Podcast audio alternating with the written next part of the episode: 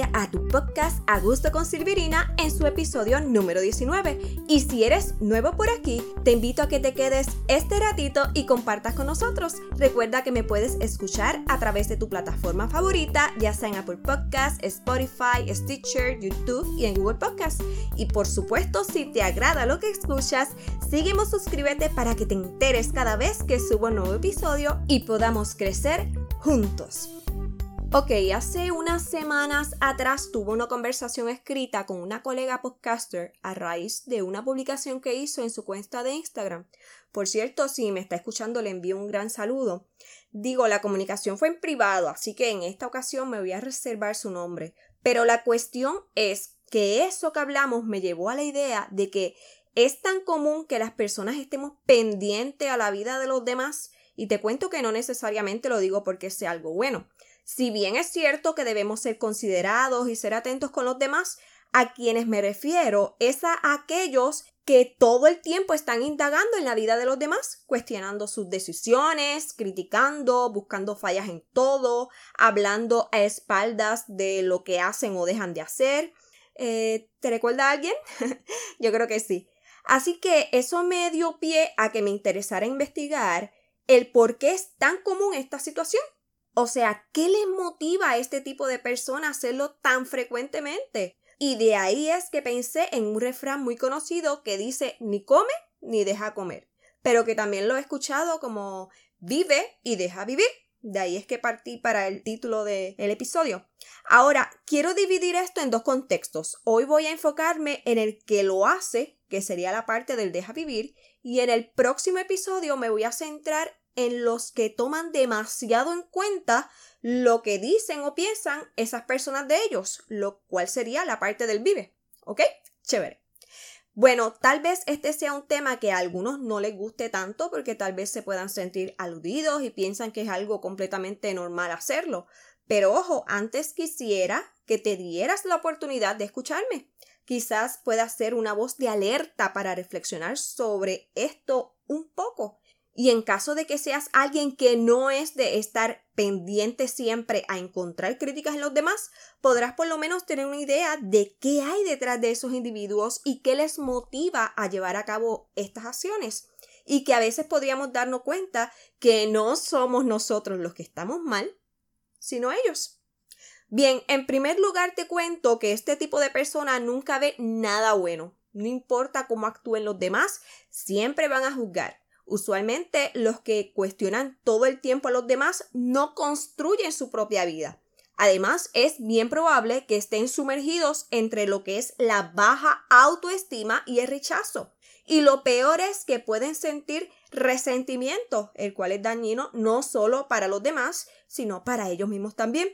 Además, pretenden llamar la atención de los demás de esa forma porque no encuentran otra manera para hacerlo. Es más, se contempla que no son del todo felices.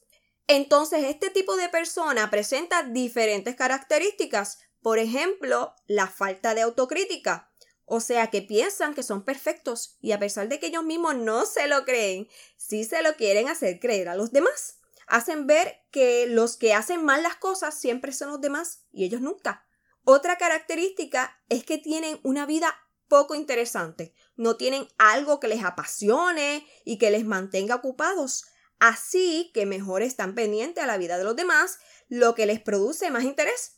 A eso se le puede añadir que según estas personas el éxito de los demás se debe siempre a causas externas como debido a algún golpe de suerte, porque tuvieron ayuda de otros, es decir, que no reconocen el esfuerzo de los otros, ya que eso significaría el tomar en cuenta algo positivo de ellos. Otra característica es que cuando critican lo hacen por la espalda. ¿Por qué? Bueno, pues porque así no se arriesgan a quedar en evidencia. Además, acostumbran a hacerlo en pequeños grupos donde se sienten en más confianza. Por otra parte, no hacen lo posible de mejorar ellos mismos, sino que al criticar intentan que los otros queden en una posición peor que la de ellos. A eso se le puede sumar que no tienden a contar con muchas ni buenas relaciones con otras personas, ya que no suelen confiar en los demás. Mm, ¿Por qué será, verdad? ¿Será que piensan que todos son como ellos? Bueno, ahora, ¿cuáles son los motivos que tienen para criticar a Raimundo y todo el mundo? Pues primero por sentimientos de inferioridad.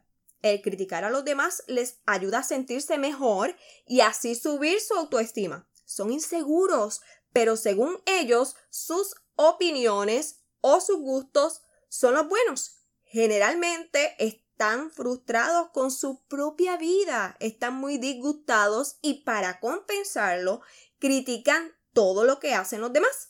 De esa manera no se ven obligados a criticarse a ellos mismos ni a tener que tomar decisiones sobre ellos. Ok, otro motivo es que no están satisfechos con su propia vida y les afecta mucho que los demás sí tengan esa satisfacción. Por lo tanto, con la crítica expresan indirectamente su rabia por el éxito de otros. Finalmente, es posible que tengan sentimientos de envidia. Ellos no son capaces de elogiar cuando alguien obtiene algo que ellos también querían porque eso les molestaría aún más y lo critican para sentirse algo mejor. Y óyeme con atención, es bien probable que recordaste a alguien mientras te describía las motivaciones y las características de los que siempre tienen una crítica o algún comentario negativo sobre el resto de las personas.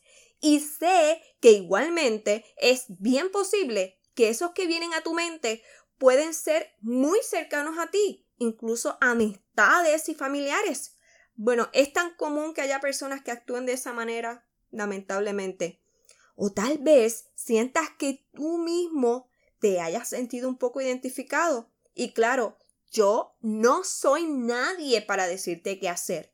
Sin embargo, si es así, recuerda que cada quien puede tomar sus propias decisiones y en eso va incluida la posibilidad de equivocarse y de allí obtener sus propias experiencias. Así que haz lo posible de superar tus retos, busca solucionar tus propios problemas y hacer tus cosas lo mejor que puedas. Si alguien piensa o actúa distinto a ti, ten respeto y tolerancia hacia eso. Haz como los que no se interponen demasiado en la vida de los demás. Ponte tus propias metas, tus objetivos y trabaja por ellos. Contágiate de la felicidad de los demás y deja vivir. Pero bueno, espero que este ratito conmigo te haya sido de provecho que hayas comprendido un poco de las razones por las cuales tantas personas se inmiscuyen en la vida de otros y hacen de la crítica su pan de cada día.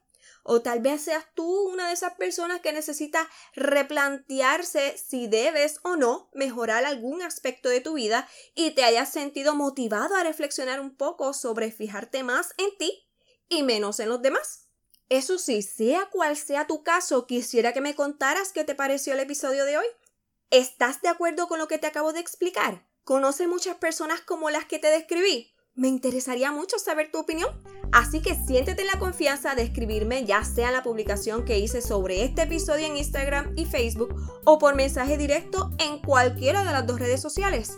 Recuerda que me puedes encontrar como Augusto con Silvirina y en la descripción del episodio te dejo los enlaces directos para que llegues allá. De esta forma podemos tener más interacción. La realidad es que me encantaría tenerte por allá y saber de ti. Y no puedo irme sin recordarte que le des a seguir o a suscribirte al podcast según la plataforma que utilices. Asimismo, como siempre te he dicho, puedes escribirme en la sección de comentarios en YouTube si es que por allí es que me escuchas. De igual manera, si llego a ti a través de iTunes, puedes dejarme una reseña escrita con 5 estrellas. Eso ayuda a que esa plataforma recomiende este podcast a otros y podamos así llevar el mensaje a más personas. Y precisamente si consideras que a alguien le haría bien escucharme, compártele este episodio. Y ahora sí, por lo pronto, esto es todo por hoy. Los espero el próximo martes, mis amigos. Chao.